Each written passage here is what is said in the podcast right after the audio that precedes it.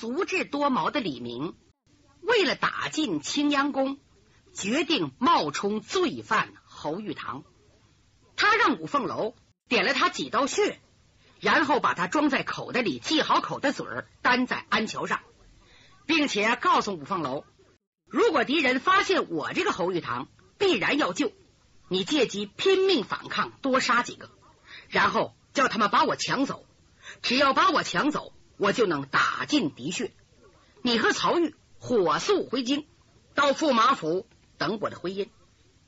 五凤楼知道这么做纯属是冒险，一旦有人认出他是李明，必将性命难保。可李明说，为了国家安全，为了铲除魏忠贤贼党。宁可冒险，五凤楼只好按李明说的办，将李明装在口袋里，继续赶路。走到天黑，前边是树木狼林，道路很窄。就听着两声响箭，一棒铜锣，前边出现二三十人，把五凤楼和曹玉给围上了。李明低低的音声说：“我们仇人来了，准是来救侯玉堂的，快点点我的哑穴。”五凤楼大敌当前，顾不得多想，跳下坐骑，将布口袋扔给小神童曹玉。这时，就听前面人高喊：“站住！”对面来的可是先天无忌派人五凤楼吗？不错，正是。好，请过来说话。两下距离拉近，对面挑起灯球火把，亮死油松。五凤楼一看，能有二十多壮丁。各举刀枪，正中间是几个年轻练武的，众星捧月一般。中间站着个老头，年近六旬，身高体壮，紫微微一张脸庞，身穿古铜色大衫，黄铜纽扣，白布高腰袜子，足蹬斧子履，正是燕山派掌门虎头追魂燕凌霄。身后跟的是他六个徒弟。那位说了，燕凌霄一共是八个徒弟，人称燕山八魔。为什么剩六个了？前文我已经交代过，他的三徒弟孙三元，五徒弟周五魁，与五凤楼和李明交战，死在杭州。燕山派恨不能生吃五凤楼的肉，方解心头之恨。五凤楼与燕山六魔更有刻骨仇恨。恨不能把他们刀刀斩尽，任任诛绝。因为燕山八魔投靠魏忠贤，保了魏忠贤的哥哥叫魏忠英。这八魔和魏忠英合伙，害死了五凤楼的父亲武伯衡。杀父之仇，不共戴天呐！想这儿，首先亮出单刀，手中一压，啊，我当来的是谁？原来是燕山派掌门人石敬石敬，燕老前辈，我带徒弟从此路过，请问你为何率众阻拦？燕凌霄的二徒弟前二年越过众人，走在五凤楼近前。哎，姓武的，你这是明知故问，咱们两下的梁子还没解，你杀了我的三师弟、五师弟，今天。我要给他们报仇！哼，秦二年，你闪开，你不配跟我说话。我有话问你师傅。哎，燕老前辈，我和令徒的纠纷，在虎跑寺孙子雨家已做过了断，不应该重提。如果提那段冤仇，你徒弟该死，因为他们助纣为虐，杀了我父亲。燕凌霄这个人呐，不像他徒弟，还讲点江湖义气。当时被问的张口结舌，没说话。强二年把话茬接过来了。五凤楼报仇的事，咱先放到一边。我问你，你口袋里装的是什么？五凤楼想，这回归正题了。真不出李明所料啊，这伙人是为救侯玉堂。五凤楼故意的装作吃惊样子说：“啊，口袋里装的是是从东京汴梁买来的土特产。”胡说！里边是人，是粉面二郎侯玉堂，对不对？啊，呃，对对，又能怎么样？哼，姓吴的，你把侯玉堂给我放下，留你们师徒两条命，不然就你当场横尸。钱二爷，你好大的胆子！我可是国家差官，侯玉堂是杀人凶犯。你敢劫持凶犯？劫持凶犯如同造反！哈哈哈哈哈！五凤楼啊，你可真是个娃娃呀！什么的罪犯？你说侯玉堂是侵犯，我们说他是英雄。给我放下！如果我要不放呢？那你是找死！上次杭州，你差不点死在我的掌下，今天你活不了了。五凤楼准备迎战，同时。冲着小山童喊了一声：“曹玉，这里有我盯着，你快把罪犯带走！”哎，小曹玉夹着李明跳上马背，一提瓷箱，刚要逃走，就在这阵儿，七魔八魔已经横住去路。小崽子，把人给我放下！咦，我就是不放！五凤楼急忙一个云里翻，来到七魔近前。七魔叫郑七星。八魔叫王一川，五凤楼一看有人截住小神童，急忙来到切近，唰唰就两刀。头一刀叫孟德献刀，这一刀啊，唰了一下子削去了王一川一块头皮。王一川大叫一声啊，噌窜出多远？另一招叫刀扫齐国，哎呀，这一招砍这个准呐，正伤在。郑七星的手腕上，这小子疼的一哆嗦，噌，赶紧带走。燕凌霄怎么也没想到啊，五凤楼上来就下狠手。因为五凤楼虽然行走在江湖有个好名声，很讲道义，宽厚仁和，今天怎么这么下死手啊？力残两个徒弟，他大叫一声，双臂一挥，像只大鸟一样，呜。奔五凤楼的后心扑了过去。五凤楼明白啊，自己的功夫和燕凌霄比没法比，但有一样，他有绝命七刀啊！这绝命七刀不是五凤楼一个人的力量，那是当初灵隐寺三僧教给他的绝艺啊！人家三个和尚一辈子心血倾注在七刀上，五凤楼走了捷径。这七刀到在他手里，造成个宝刀，如虎添翼。燕凌霄被砍的，根本没有还手之力，稍一走神，唰的一下子，奔他脖子砍下来。燕凌霄吓得锁梗藏头，一哈身，砰，把头顶那个发揪啊，拿就削掉，发揪削掉，剩短头发往下一散，呵。跟那个披发鬼一样啊！哎呀，好厉害！嗯，噌，闪到一旁，干嘛呀？赶紧呐，撕块绸子条，把头发包上，不然挡眼睛不得劲儿啊！这个功夫，五凤楼告诉曹玉：“快走！”他几步来到曹玉近前，一抓小曹玉。曹玉呢，夹着李明。五凤楼身体纵起，唰的一下子。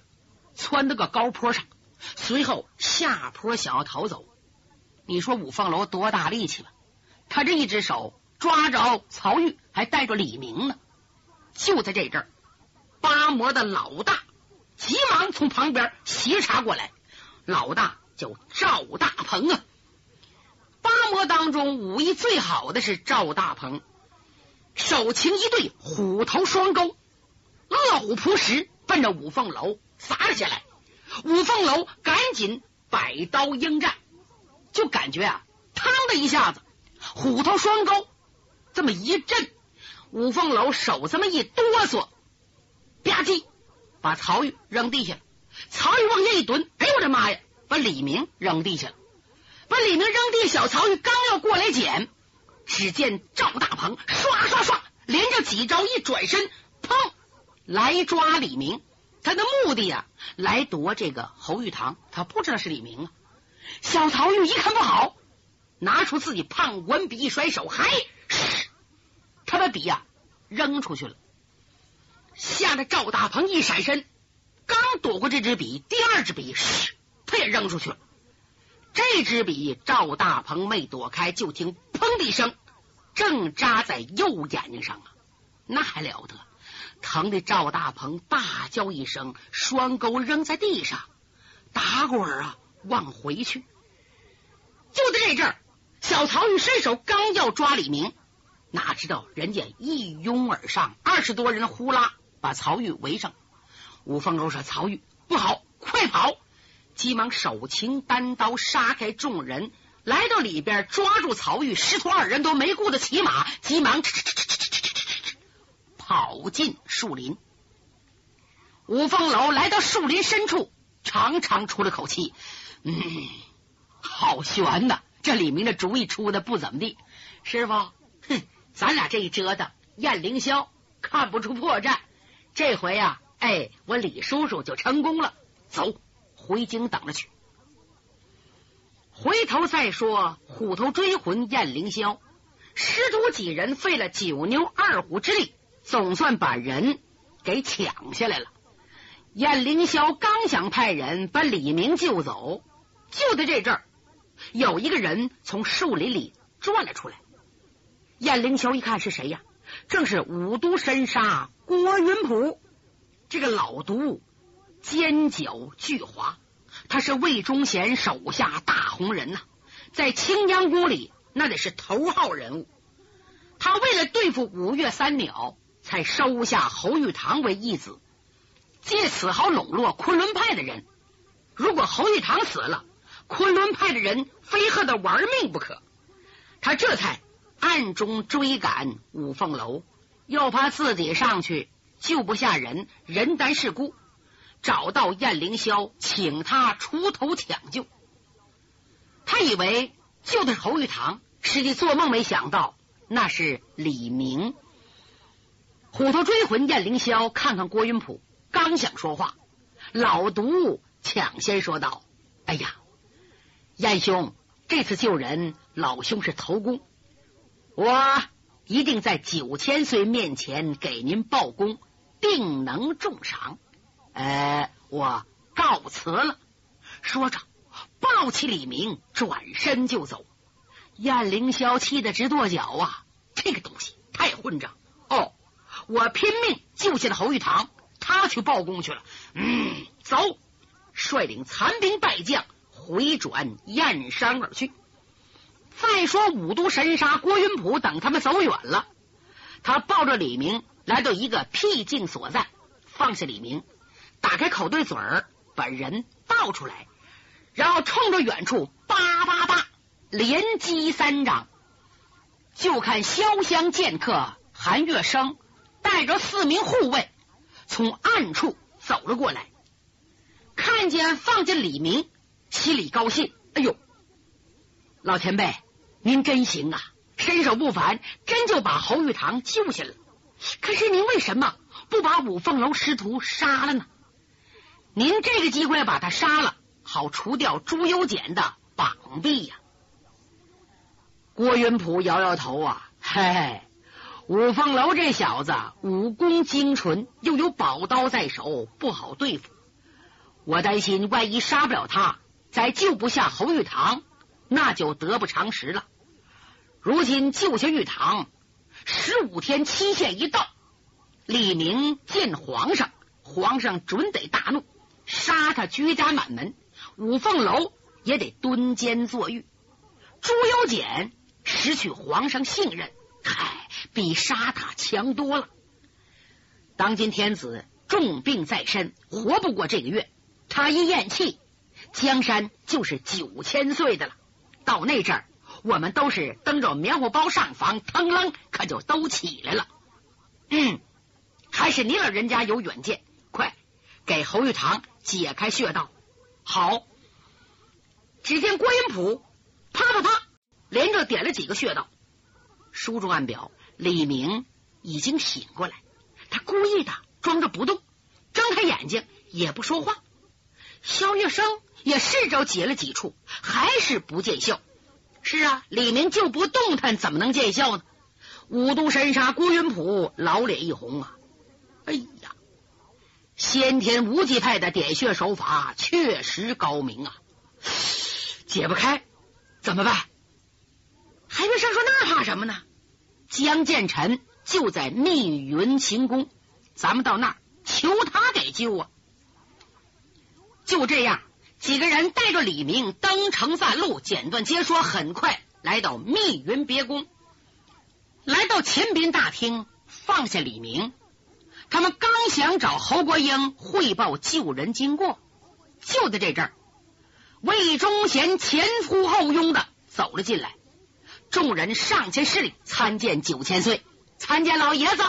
罢了罢了，你们辛苦了。哎呦，回来的可太是时候喽，我都急死了。那位说了，魏忠贤不在皇宫大内。也不在他的青阳宫，怎么跑密云这了？说书的一张嘴，难说两边话呀。现在皇宫的空气十分紧张，天启皇帝不行了，就剩一口气在那呼嘚呼嘚的，说不上什么时候咯咯一声就没气了。文武百官都不敢回家，全在朝房后等。太后、皇后哭天喊地。太监宫娥如同穿梭相仿，人心惶惶啊！人们害怕呀，天启一旦驾崩，谁来执掌朝纲？这可是大事。信王朱由检在杨鹤的拥戴下等着继位，只要朱由检当了皇上，先抓魏忠贤和客氏以及同党。他又怕力量不足，已将先天无极派人全部调入京城。住在驸马府，以防不测。那就是说，萧剑秋、白剑飞等人都在这儿。魏忠贤在朝野党羽很多，他做了好多方面工作。皇上一旦咽气，他立刻面南背北，只要他登基，先杀朱由检和杨鹤。双方是剑拔弩张啊，皇宫内血雨腥风。文武百官有的像五皇子朱由检，大多数向着魏忠贤。魏忠贤现在信心很足，因为御林军是他的队伍，总指挥叫左光斗，是他的心腹，兵权在手。左光斗派人看着呢，皇上一咽气儿就给魏忠贤送信。就那样，魏忠贤也害怕力量不够。他到密云宫来找侯国英，侯国英手下有五万锦衣卫呀，这五万人顶五十万人使啊！这五万人呢，都在哪？都在密云宫深山里头安营扎寨，这力量特别强大，所以老贼才到这儿来。一到这儿，正碰见郭云普，他非常兴奋。哎呀，云普啊，告诉你个好消息，刚接到密报。昨天天启皇上那个短命鬼已昏厥了三次，我所以未能马上回京，一是找国英，二是等着你。哎，原来呀，我担心郭英被那姓江的缠住手脚，失去我的擎天柱。嗯，这孩子是我的好女儿，她用计策把江建臣弄得只剩一口气儿了，看样子是不足为虑。走，找国英去。咱们三个人最后祭一下。咱家想明天率队回京，等天启一死，先杀五哥，天下就是我们的了。郭云普听这话，沉吟不语。他想说什么呢？侯国英靠不住啊，因为江建臣在他身边，有些事儿你应该背着他。